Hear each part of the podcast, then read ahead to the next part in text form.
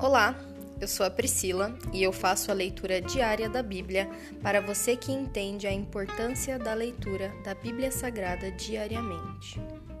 Que Deus esteja com todos.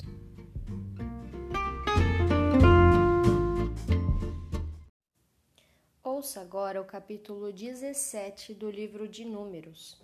A vara de Arão floresce.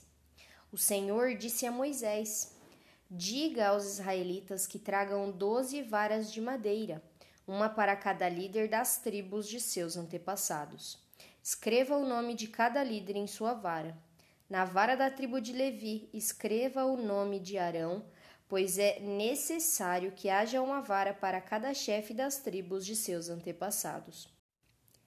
Coloque as varas na tenda do encontro diante da arca que contém as tábuas da aliança onde eu me encontro com você.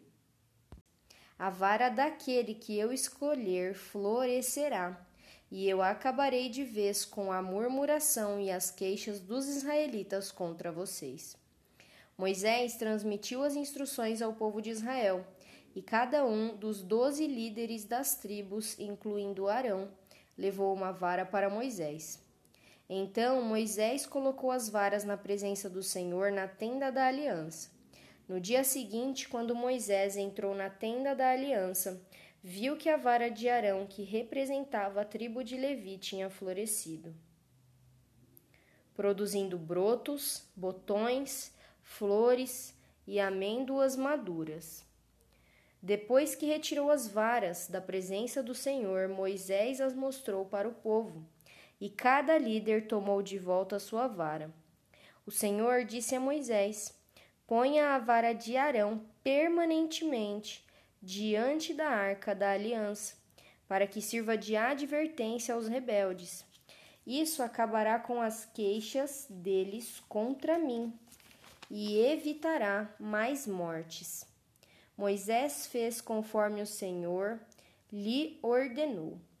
Então os israelitas disseram a Moisés: Estamos condenados, vamos morrer. Vamos todos morrer. Quem se aproximar do tabernáculo do Senhor morrerá. Será que estamos todos condenados a morrer? Se encerra aqui o capítulo 17 do livro de Números. E hoje minha oração, minha súplica, meu clamor é para que nós paremos de murmurar, de murmurar contra Deus, contra a nossa vida, contra tudo que acontece e contra as pessoas que estão ao nosso redor. Tira, Senhor, rasga do nosso coração a murmuração, Senhor.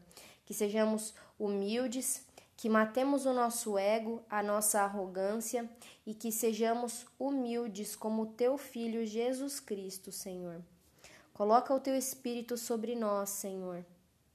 Faça-nos com que nos arrependamos dos nossos pecados e vivamos uma vida plena e íntima com a tua presença, com o teu poder, com a tua palavra. Essa é a minha oração, em nome de Jesus. Amém.